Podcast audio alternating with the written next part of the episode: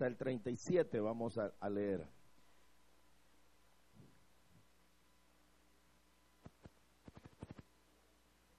Ustedes me dicen cuando ya lo tengan, hermanos.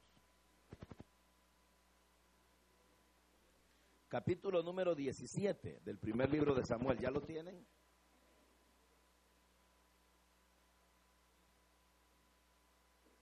Si lo tienen, hermanos.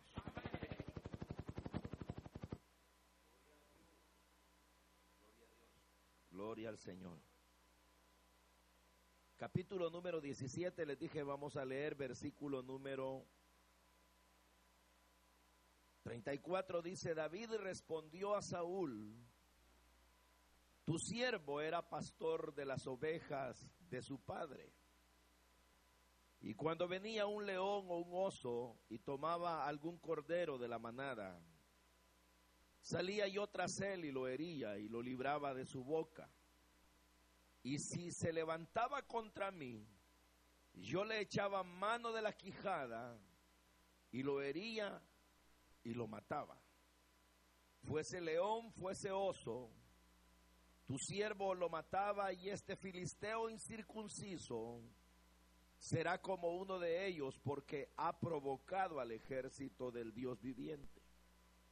Añadió David, Jehová que me ha librado de las garras del león y de las garras del oso, él también me librará de la mano de este filisteo. Y dijo Saúl a David, ve y Jehová esté contigo. Vamos a orar, hermanos. Oremos, Padre, te damos gracias por este nuevo día, Señor, que nos permite vivir. Gracias porque nos das la fuerza, nos das el ánimo, nos das el tiempo. Y gracias, Señor, porque podemos esperar de ti cada mañana. El que extiendas tu mano, nos favorezcas, nos levantes, nos llenes. Señor, nos alimentes. Gracias por tu palabra. Espíritu Santo, muchas gracias por ser tú, Señor, nuestro guiador. Y porque a través de la vida tú nos vas iluminando con la Biblia. Nos vas indicando el camino, Señor, qué hacer, qué adoptar, qué sumar a nuestra vida. Y esperamos que este día, Padre, nos regales muchos elementos que nos ayuden a ser buenos servidores. Gracias por todo. Bendice tu pueblo, fortalécelo. Toma las cargas de cada uno. Y quédate con nosotros, Señor. Por Jesús. Amén. Pueden sentarse, hermanos.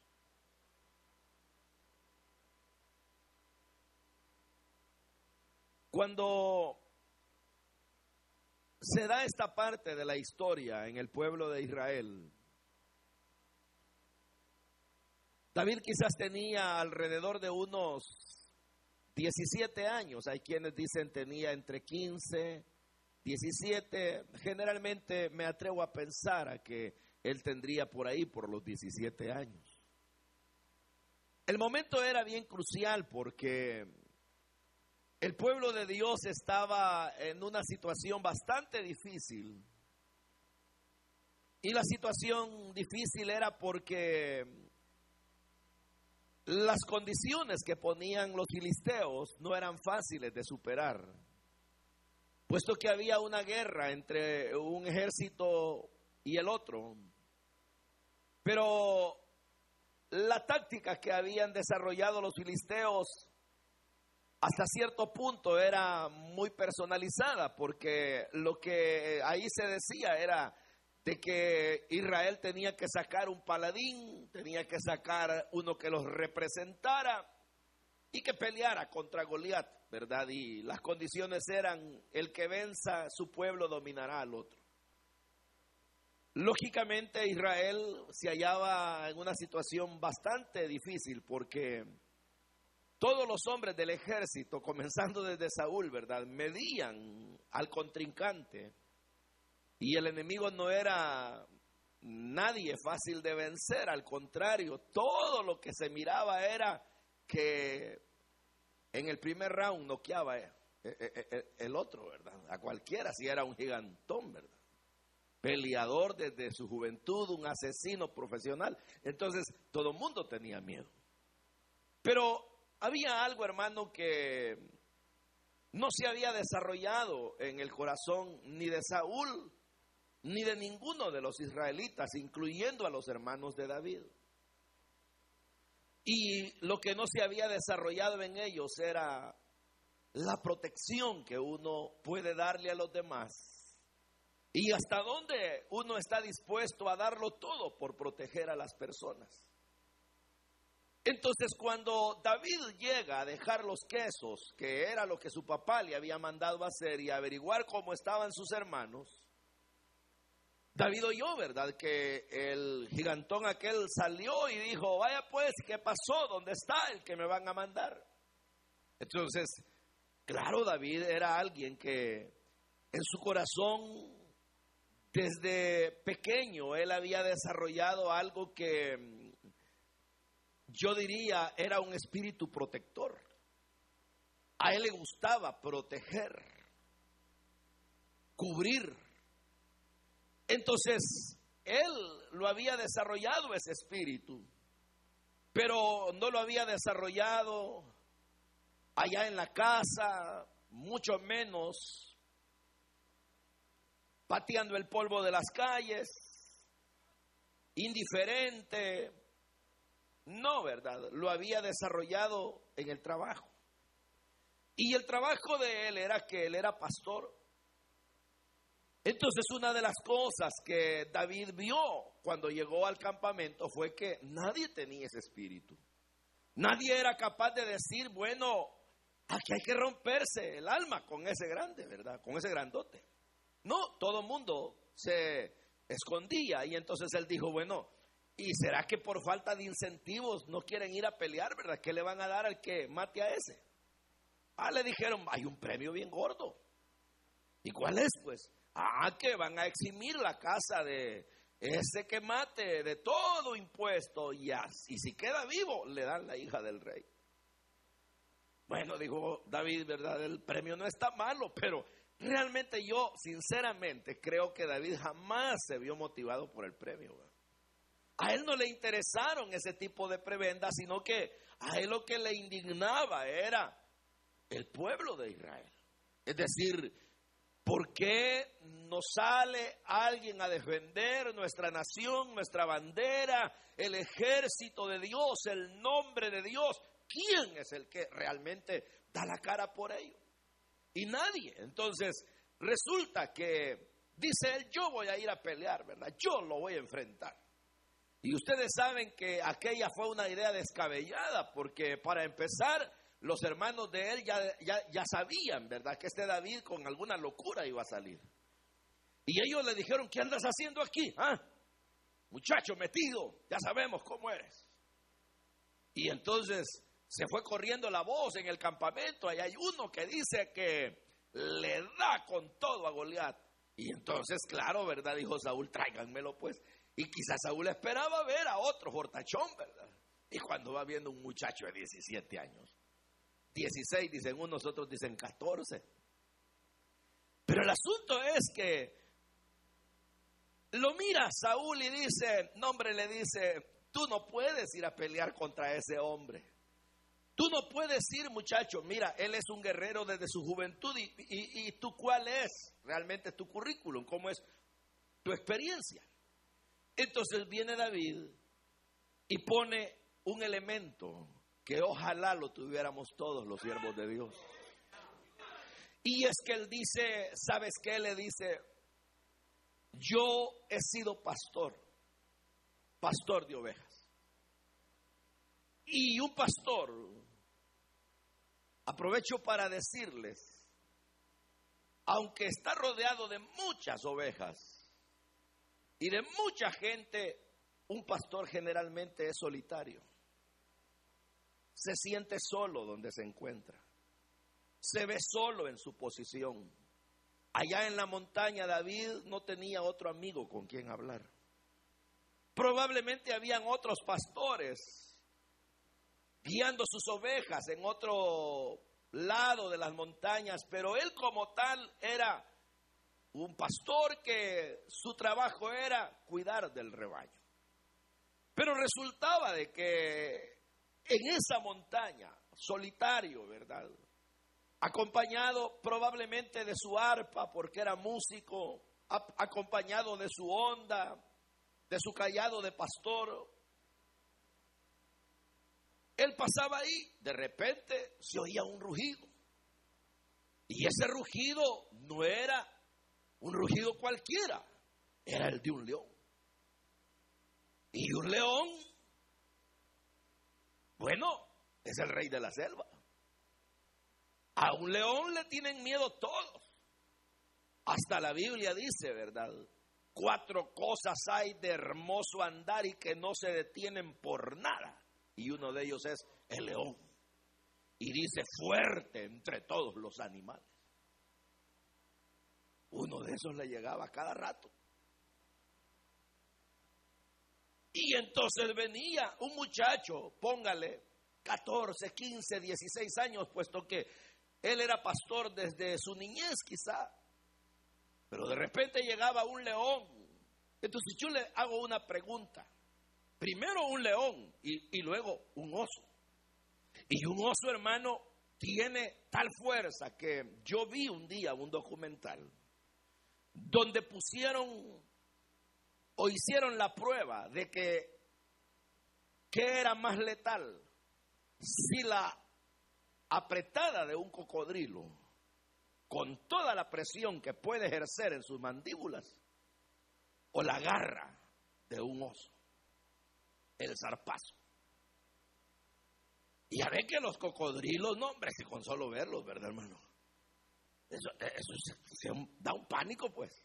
Yo he ido a ver unos cocodrilos que, que están así, que todos lodosos y que si uno se cae, ¿para qué, verdad? Pero uno los mira desde el puente y unos animalotes que miden, pero metros de metros y sus mandíbulas así, cuando las abren es un pánico. Entonces, pero con todo, a la hora de hacer la prueba, salió que el zarpazo de la garra de un oso es más poderosa que las mandíbulas de un cocodrilo.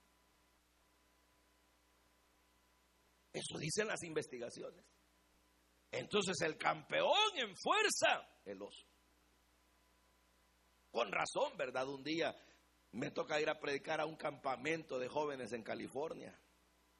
Y me dicen, porque me dieron una cabaña, Hermanos me dicen, si va a ir al baño, vaya temprano. Y el baño estaba como a 100 metros, en un bosque.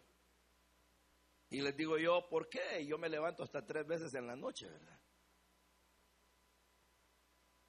Y ya les voy a explicar por qué uno se levanta de noche.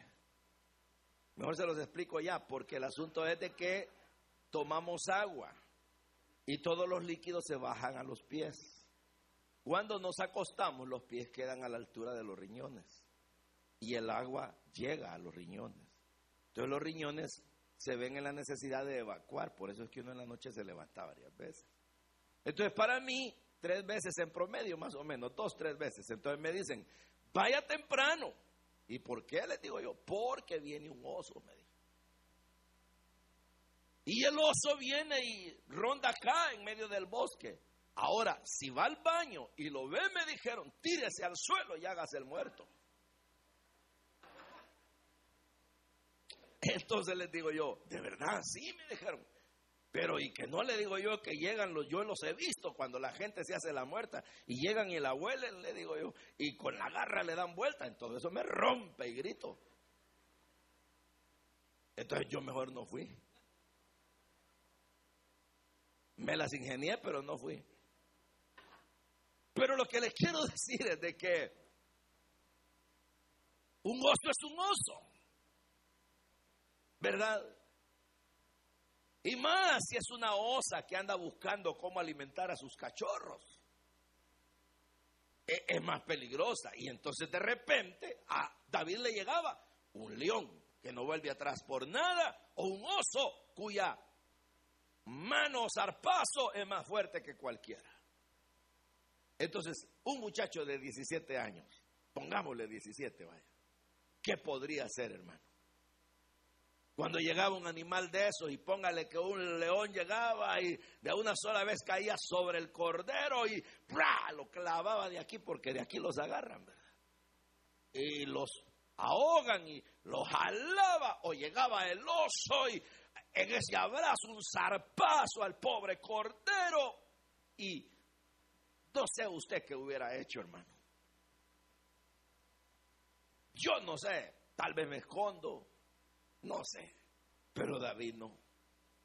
David, lo que pasaba con David es que él no tenía ni la fuerza de un león, ni las garras del oso, ni nada parecido. Era un muchacho con piel como nosotros, con huesos como nosotros, un joven, pero había algo en su corazón que no lo dejaba que él permitiera que le hicieran daño a las ovejas y era un espíritu protector. Él decía, son, son, son, las ovejas que están bajo mi cuidado. Estas ovejas tienen que estar bien. ¿Y cómo es posible? Y entonces dice, venía el oso, venía el león, y entonces decía él, agarraba un cordero y sabes que Saúl me aventaba encima del león y me aventaba a pelear con el oso. Y yo sinceramente se las quitaba, me fajaba y si la agarraban conmigo, pobrecitos, porque me los acababa. Así dice o no dice así. Yo les quitaba el cordero, la oveja, y si se volvían contra mí, los terminaba matándoles. Hermano, ¿y ese tipo que tenía algún arsenal ahí arriba? Fusiles de esos de repetición, ¿verdad? Nada de eso. Pero ¿cómo podía hacerlo? Sin duda que Dios lo ayudaba. No era, para mí que no eran las fuerzas de David, ¿verdad? Para mí que no era que David en ese momento hacía como aquel hombre de los X-Men, ¿verdad? Que sacaba otras garras también y se ponía de tú a tú con el oso, ¿verdad? ¿Ah? Tampoco era que en ese momento a él, él hacía alguna su maniobra como hacen la serie de televisión y ¡pah! se volvía Hulk y peleaba contra el león y pobre león. No, hombre, si era el mismo flacucho, ¿verdad? Pero ¿cómo es posible matar un león? Y, y, eso no una vez, le dice, llegaban, o sea que andaban manadas de leones. Manadas de osos, a saber cuántos. Y él dice, llegaba un oso, llegaba un león y yo lo agarraba, le quitaba de las quijadas la oveja y la salvaba y lo terminaba matando. Entonces, ese espíritu protector él, lo mostró cuando llegó al campamento. Él miraba a todos y una de las grandes penas que le dio a David fue ver atemorizada a la gente. ¿Cómo es que están atemorizados? ¿Cómo es que realmente tienen esta situación tan difícil y no logran levantarse? Y ese mismo espíritu protector lo llevó, hermano, a que Saúl dijo, está bien, pues, si es así el asunto, anda a pelear con él. Y usted sabe no voy a hacer larga la historia. Él fue, se enfrentó al gigante y las palabras que cruzó con él dicen lo mismo que le estoy diciendo a usted. Porque él le dijo, has ofendido a los ejércitos del Dios viviente. Has ofendido a este pueblo y ahora vas a ver, te voy a dar una que no te vas a olvidar de ella. Si le iba a quitar la memoria, ¿verdad? Y entonces le dice, te voy a cortar la cabeza porque esto no puede ser. Y miraba quizás a su pobre ejército y decía, ¿cómo van a estar así? Y ese espíritu protector lo llevó y cuando peleó con el gigante le tiró la piedra, le cortó la cabeza y cuando quizá la tenía colgada en las manos porque se la llevó con él al, campamento, a la tienda. Quizá, hermano, en vez de llegar diciendo, ya ven que lo maté, miren mi trofeo, probablemente lo que llegó diciendo es, tranquilos hermanos, ya estuvo. ¿Ah? Ya no hay peligro. ¿Por qué? Porque el espíritu protector. Pero yo le hago una pregunta. ¿Y qué lo impulsaba? Es decir, ¿qué elementos David tenía para desarrollar ese espíritu protector? Y ahí hay uno bien importante que yo no quiero dejar de decirlo. Y es el hecho de que él decía, es que no son mis ovejas. Son de mi padre.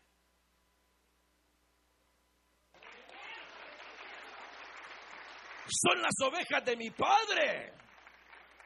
Y su padre había depositado en él la confianza que él se las iba a cuidar. Había depositado en él aquella confianza de decirle, muchacho, nadie como tú para proteger estas ovejas. Sin duda que las que te he dado, me vas a regresar. Sin duda que me las vas a proteger, sin duda que me las vas a cuidar. Y entonces él decía, aunque los hermanos le dijeron, son pocas, ¿verdad? Pero son de mi padre, dijo él. Y como son de mi padre, las voy a cuidar con mi propia vida. Y entonces se entregó y eso mismo vio en el ejército. Él no dijo, mi ejército, son los ejércitos de quién?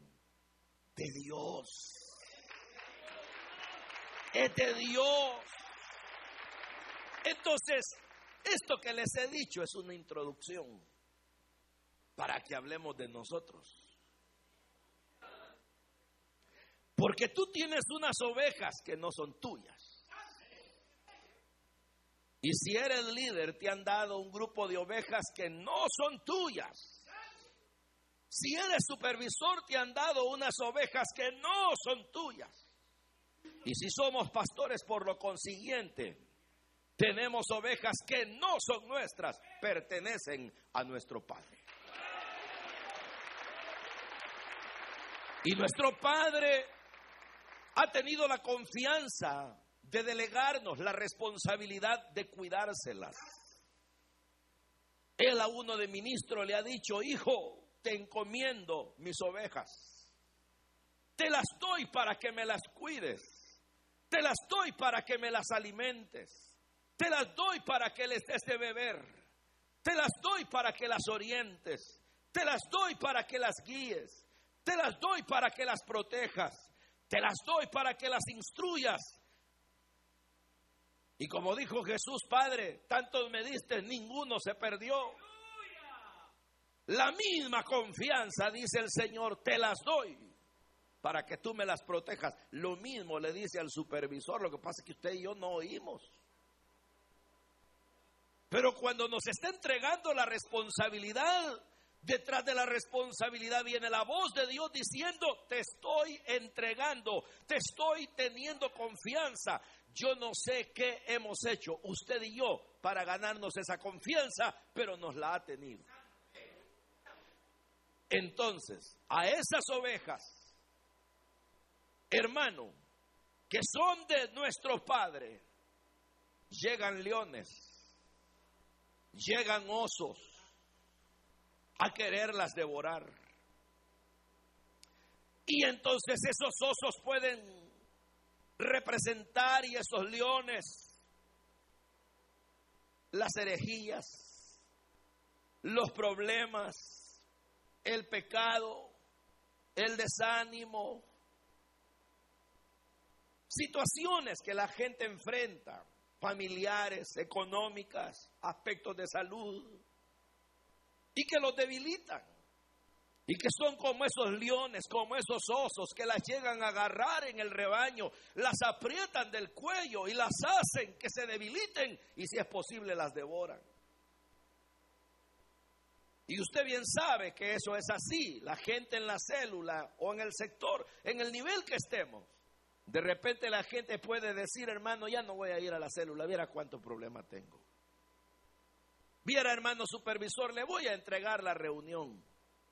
Porque fíjese que tantas dificultades, o me estoy sintiendo debilitado, o usted sabe que tal vez el pecado ha rasgado la espalda espiritual de ese líder.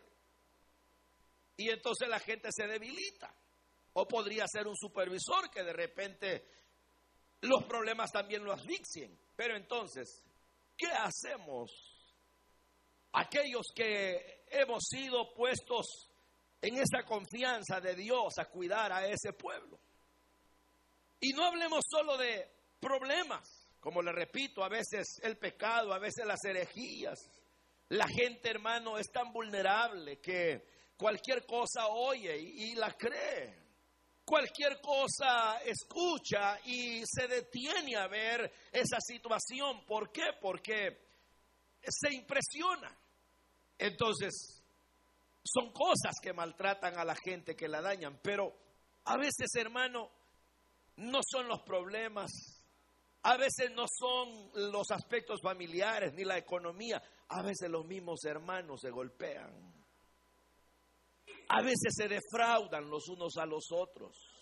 Y viene un hermano y engañó a otro en algo, dinero, o le hizo una enamorada a su esposa, o le vio con ojos de codicia a su mujer, y el otro detecta y entonces dice, ya no voy a ir. Mejor ya no continúo porque el hermano aquel me ofendió, o el hermano me engañó, o el hermano yo vi cómo mira a mi esposa, o yo vi a la hermana cómo le coquetea a mi esposo. Entonces la gente, las ovejas van siendo dispersadas. Pero eso no es todo. A veces no son necesariamente los leones. A veces no son los osos, a veces no son las mismas ovejas que golpean a las otras. ¿Y saben cómo le llaman a las ovejas que golpean a las otras? Ovejas topeteras, le dicen. Ojalá que usted no sea una oveja topetera. Pero, oiga pues, resulta que a veces no son esas circunstancias, a veces es uno mismo. El pastor, el líder, el supervisor, el que está dañando a las personas. A veces con la manera de tratarlas. A veces defraudándolas él mismo aprovechándose de ellas, manipulándolas, haciendo uso de su, autoridad y aprovechándose para dañar la dignidad de las personas, avergonzándolas, limitándolas. Entonces, el dueño de las ovejas, aparte de que ve todo eso, él no espera eso. David lo había entendido. David decía, mi padre, y hablaba de su papá. Me confió estas ovejas y yo no puedo llegar delante de mi padre a decirle, papá, fíjate que llegó un león y se acabó cinco. Fíjate que luego llegó un oso y mató otras cinco. Y yo me eché otras cinco. De veinte que me diste, cinco te traigo.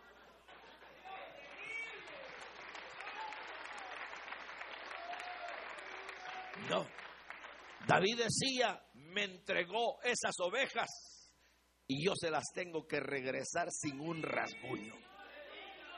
Yo se las tengo que regresar completas, enteras, que no lleven parásitos, que no vayan delgadas, que vayan robustas, que den leche, que estén felices, se las tengo que llevar al final de la jornada, cada día o al final de la vida, pero esas ovejas que mi padre me dio, se las tengo que devolver. Y que ninguna de ellas vaya maltratada. Que no le levante él el pelaje y le mire un morete porque yo le di de un garrotazo. Que no las mire maltratadas, que a la hora de verlas no se les estén cayendo las garrapatas y que visiblemente hayan parásitos en ellas.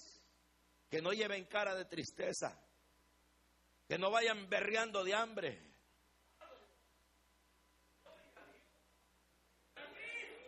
porque son las ovejas de mi Padre. Y dice hermano, que usted sabe que una de las grandes cosas feas que nosotros caemos es que a veces creemos que somos los dueños. Y uno se adueña de las personas. Sí, la célula, y está bien que uno diga mi célula, mi sector, porque lo está diciendo en un sentido de responsabilidad, pero está malo cuando uno dice es mío, es mi propiedad, pues. ¿Y quién te dio eso? Nadie. Entonces David cuando las miraba decía, estas ovejas y las cuidaba y las protegía, era, son de mi padre. Sabía que no tenía derecho sobre ninguna. Sabía que no tenía derecho de nada, ni de aprovecharse de alguna de ellas. Y por mucha hambre que le diera, decir, me voy a devorar a esa chiquita, me voy a comer aquella. No. Pero uno a veces mira a la jovencita que llega a la célula y dice, qué bonita.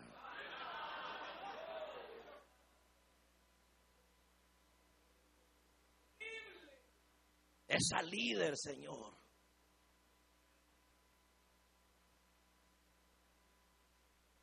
Y podemos volvernos seductores, pecadores. Deliberadamente podemos inclinar las cosas y decir, hermanos, la hermana fulana, no se preocupen, yo la llevo. Sí, sí.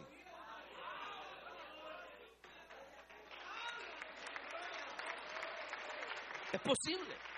O somos abusivos. Llegamos a la casa del anfitrión y como somos los líderes y tenemos derecho, yo soy el que predico, llegamos, abrimos el refrigerador, ¿qué hay hermano? Ah.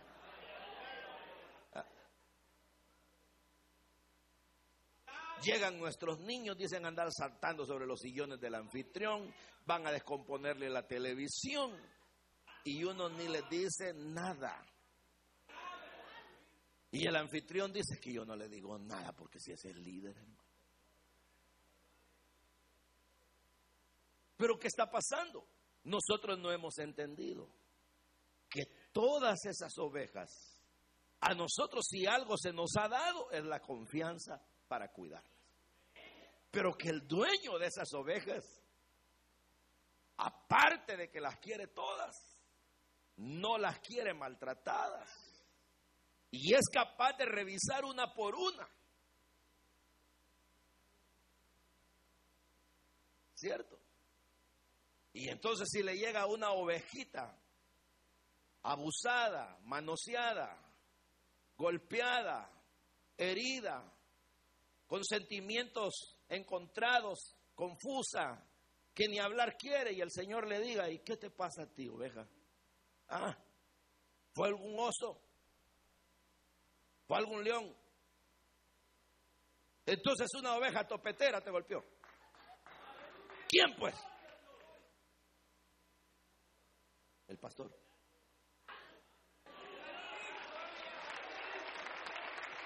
Fue el pastor. ¿Y qué te hizo?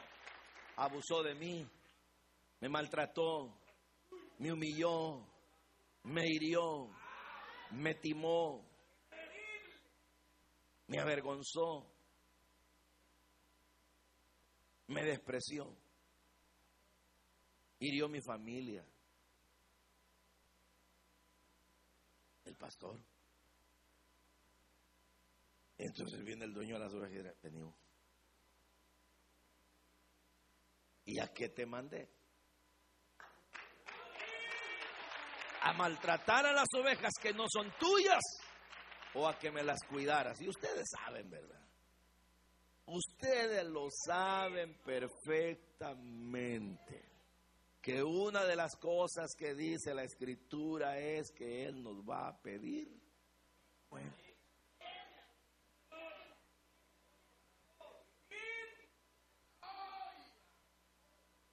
Ahora, hermano, no todo es malo. Porque algunos de ustedes están tragando bien grueso, ya los vi. Pero no todo es malo. ¿Por qué? dele vuelta y póngalo al encargado de las ovejas con la conciencia que son de su Padre, que son de Dios, cuidándolas, protegiéndolas, librándolas del oso, librándolas del león, tratando de quitar todo viento de doctrina contraria, toda maldad, todo pecado, todo sentimiento dañino, sin decirles nada que las lastime, sino que cuidándoselas al Señor, dándoles la palabra fresca, llevándoles a aguas, eh, hermano, donde sacian su sed, dándoles un consejo, orientándolas, acercándolas más a Dios. ¿Qué hace Dios con ese pastor? ¿Qué hace Dios con ese líder? ¿Qué hace Dios con ese supervisor? Ah, cuando ya el león y el oso no es contra la oveja que pertenece a nuestro Padre el ataque, sino que entonces dice el león, ah, con que me quitaste la oveja, ¿no? Y dice el oso, ah, con que te la llevaste protector de las ovejas. Pues bien, ahora salva tu propio pellejo, pues. Y la agarra contra el líder. Y la agarra contra el supervisor y la agarra contra el pastor. Y redirecciona el ataque. Entonces uno se convierte en la oveja. Pues sí. Pero entonces, ¿y ahora qué de mí, verdad? Momento. Porque así como yo he sido puesto para cuidar las ovejas de mi padre, el gran pastor de los pastores, viene en mi auxilio. Y entonces dice al león y le dice al oso, ¿y tú qué crees? que este mi siervo que me ha cuidado las ovejas, yo lo voy a dejar a tu merced. Equivocado está, mi amigo. Y se va contra el oso y se va contra el león. Porque David dijo, yo libraba a mis ovejas, a las ovejas de mi padre, del oso y del león. Y cuando el oso o el león la agarraba conmigo, el Señor me ha librado de las garras de ellos. Y así como Dios me libró de esas garras, le dijo, me va a librar de este gigante, ya vas a ver.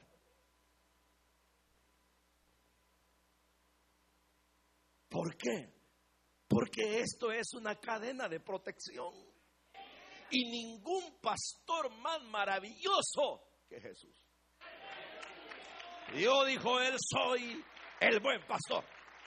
Y el buen pastor su vida da por las ovejas. ¿Y saben qué? Las conozco por nombre. Ellas me oyen, conocen mi voz. Yo las protejo. Cuidado que me las toquen. Las tengo en el hueco de mi mano. Nadie me las quita de ahí. Y aun cuando alguno me ofenda una, mejor vaya a tirarse al Atlántico. Y no se vaya a ir tirar solo, amárrese una gran roca en la garganta y se avienta. Así dijo.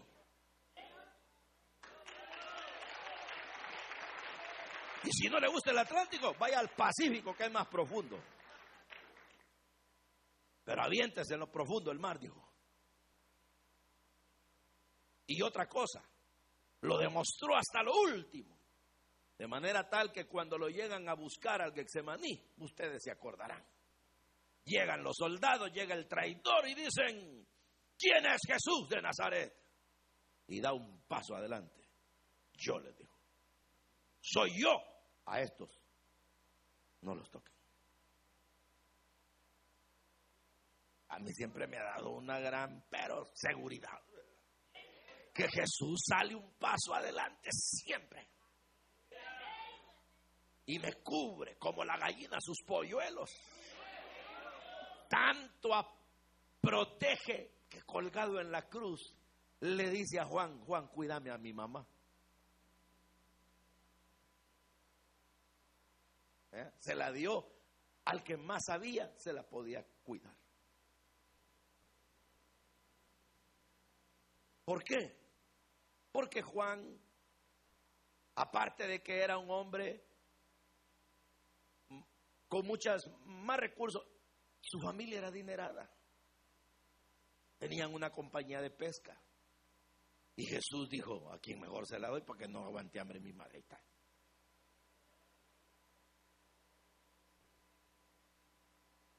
Y la historia dice que la cuidó hasta la muerte.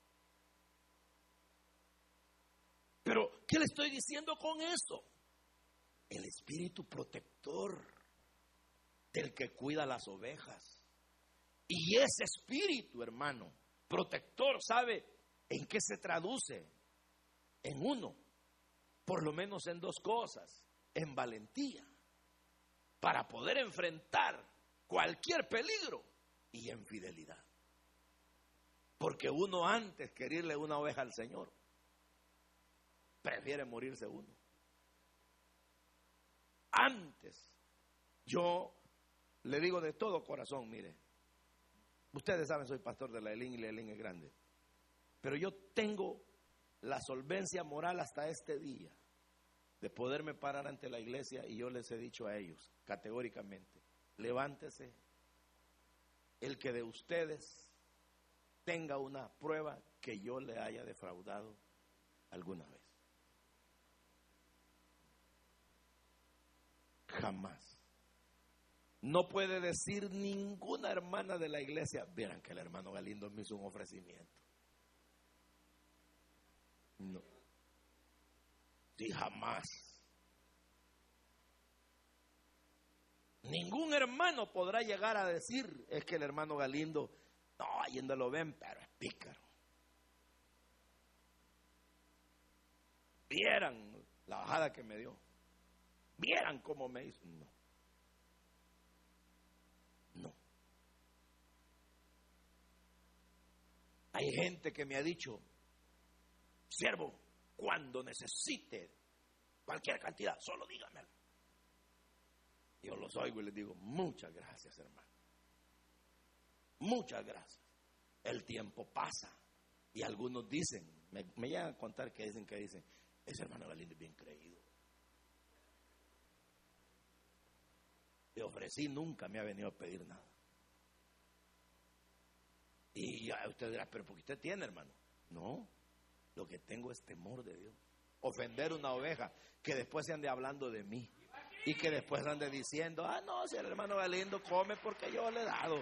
Si yo eh, a ese varón yo le compré los calcetines que anda, los zapatos, yo le di, no, mire si el paseo yo se lo financio, si no, no, no, que no quiero.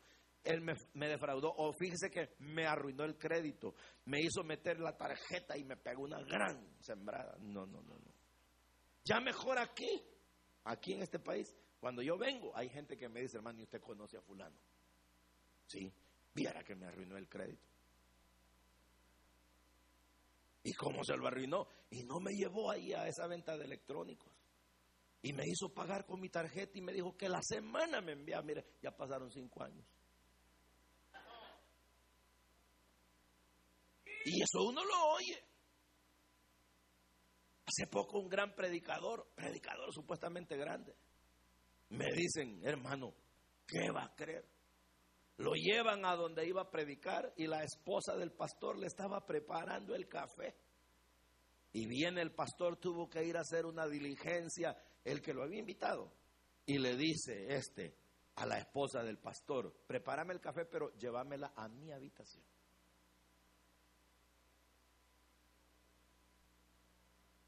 Que la hermanita la vio venir y dijo, no moleste, usted le dijo, si quiere café, vaya a agarrarlo usted. Pero mire usted,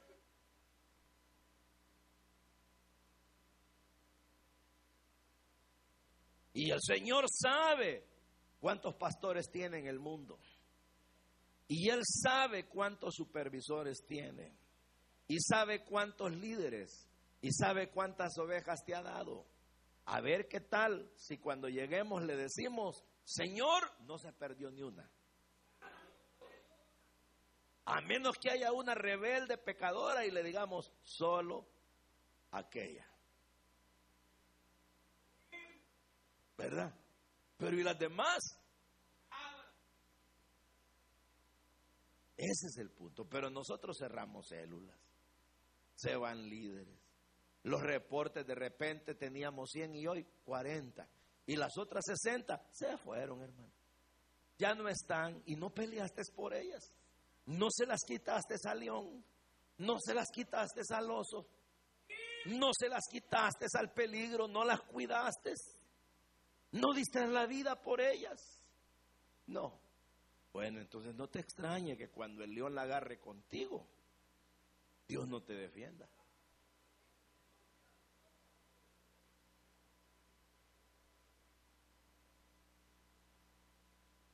Ese es el asunto.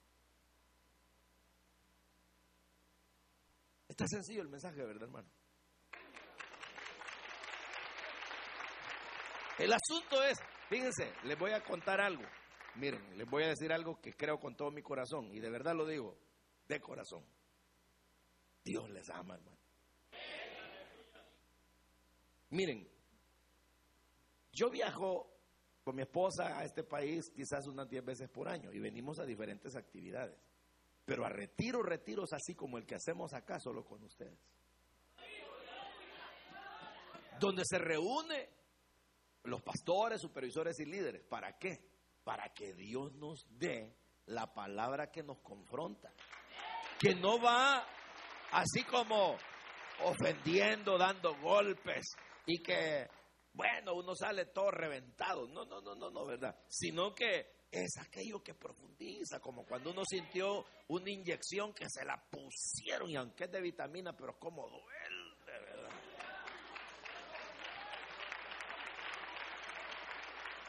Pasan días y uno siente todavía el camote ahí.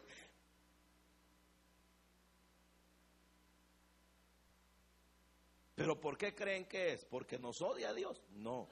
Porque Dios está diciendo, hijitos, tengo planes con ustedes. Hijitos, quiero que conquisten las ciudades. Vayan a cuidarme las ovejas y se las estoy llevando a la célula. Y tú miras que estás creciendo. Si dices, ahora tengo otro líder, ahora hay más miembros, es que Dios te las está confiando. Ah, te las está confiando.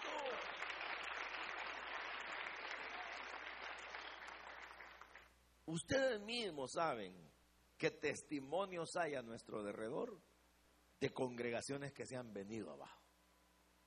Eran algunas muy numerosas y de repente, ¡pau! ¿Y qué pasó? Llegaron los osos, los leones. A veces en el sentido económico, a veces en el sentido moral, pero llegaron.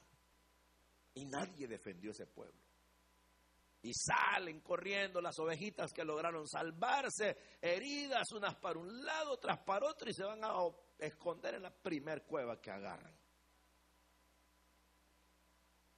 ¿Verdad? Y unas agarran para una iglesia, otras para otra, y otras para otra, y otras para... Y lo peor, ¿saben qué es? Que cuando llegan, en vez de llegar a encontrar un refugio seguro, el otro que las ve llegar dicen, carne fresca. ¿Ah? ¿Cómo dice el proverbio? Lobo hambriento es el príncipe que no sabe cuidar al pueblo. Así que, oiga el nombre, hasta apellido tiene. Lobo hambriento.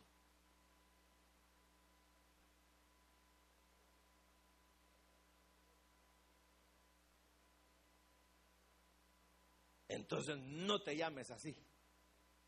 Llámate pastor cuidadoso.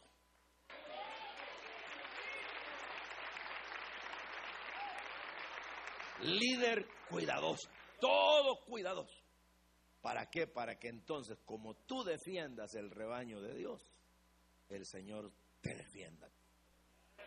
Y tanto se va a preservar la iglesia como te vas a preservar tú. Y cuando llegue el final le dirás, Padre, aquí está el rebaño, tómalo.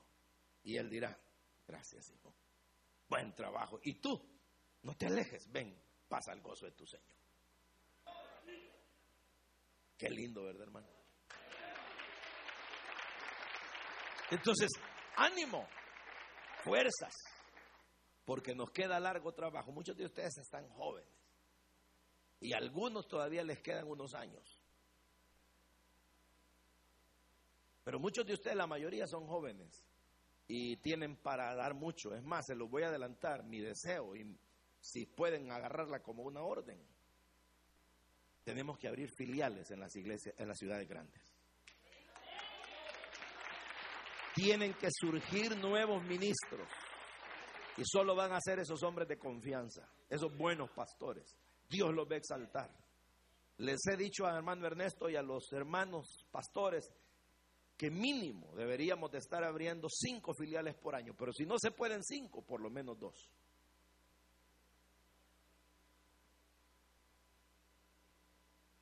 Porque gente hay.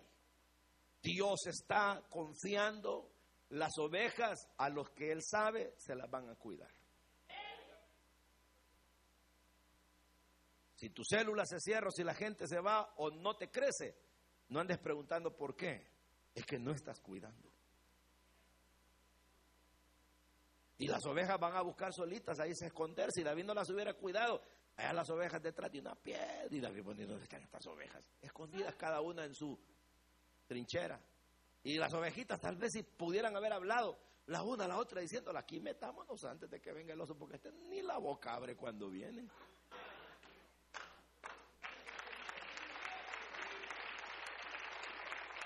¿Verdad? Pero no, las ovejas ahí estaban seguras, tranquilas, y podían comer y saltar y berrear y jugar. Y decían, no hay pena, pero es que andan osos, no importa, está el pastor, se le rompe la quijada a cualquier león. Se le dan la nuca a cualquier oso. Más grandes que él, pero ¿de dónde le sale esa fuerza titánica? Saber, pero. No, es que Dios estaba sobre él. Y como Dios es tan bueno que le gusta que uno le cuide lo que Él le ha dado a uno, más su pueblo, Dios entonces lo cuida a uno.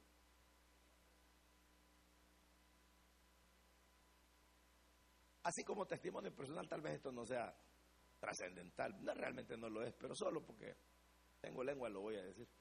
Pero en mi familia yo lo experimenté. Yo siempre he cuidado de mi esposa y de mis hijos y para mí ha sido un honor cuidar de ellos. Mi satisfacción ha sido que coman, que vistan, que jueguen. Y yo eh, ver feliz a mi mujer, ver feliz a mis hijos, mi, mi máxima realización en cuanto a ser padre de familia y esposo. Y a veces eso me ha llevado históricamente a que lo que tengo para ellos. Y tú, no, no, no, tranquilos. Pero mi protección. Pero como yo tengo un padre es potencia. Eso cuando él mira eso dice, hijo, ¿y tú? No, papá, tranquilo, yo le di a ellos. Ah, no hay nada, aquí te voy yo. Y empiezo y empiezo y de repente me dice mi esposa, mira, vos me compraste dos y el Señor te dio cinco a vos.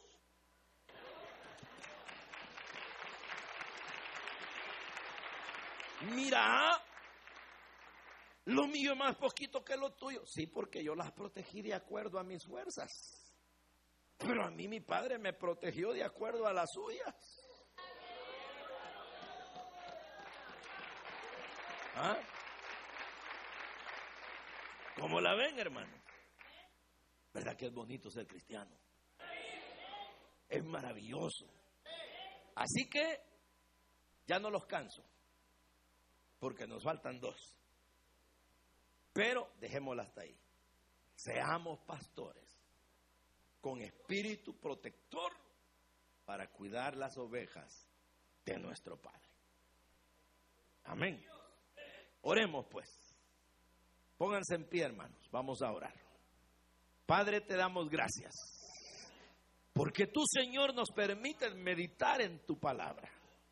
Muchas gracias, Señor, por tu misericordia, por tu bondad, por todo lo que tú nos das. Gracias por habernos confiado el rebaño, Señor. Gracias por darnos las ovejas tuyas a que te las cuidemos. Danos sabiduría, danos fuerzas, danos disposición, Señor. Danos alegría, capacidad, todos los recursos para poder proteger a tu rebaño. Entendemos, Señor, que cuando el rebaño es atacado y nosotros lo ayudamos, lo libramos, lo cuidamos, lo protegemos, si tarde o temprano los ataques se vuelven contra nosotros, eres tú quien nos proteges a nosotros. Por eso a ti la gloria, Señor. Por eso gracias, Señor Jesús, por ser nuestro pastor. A ti el honor, Dios, a ti la gloria. Bendice estos siervos, estas siervas, estos pastores, supervisores, líderes, los que un día lo serán, los obreros, los hermanos anfitriones, los directivos de las iglesias que están protegiendo tu rebaño, Señor. Glorifícate y ayúdanos a hacer una gran labor para la gloria de tu nombre. Por Jesucristo nuestro Señor y nuestro Salvador. Levante las manos.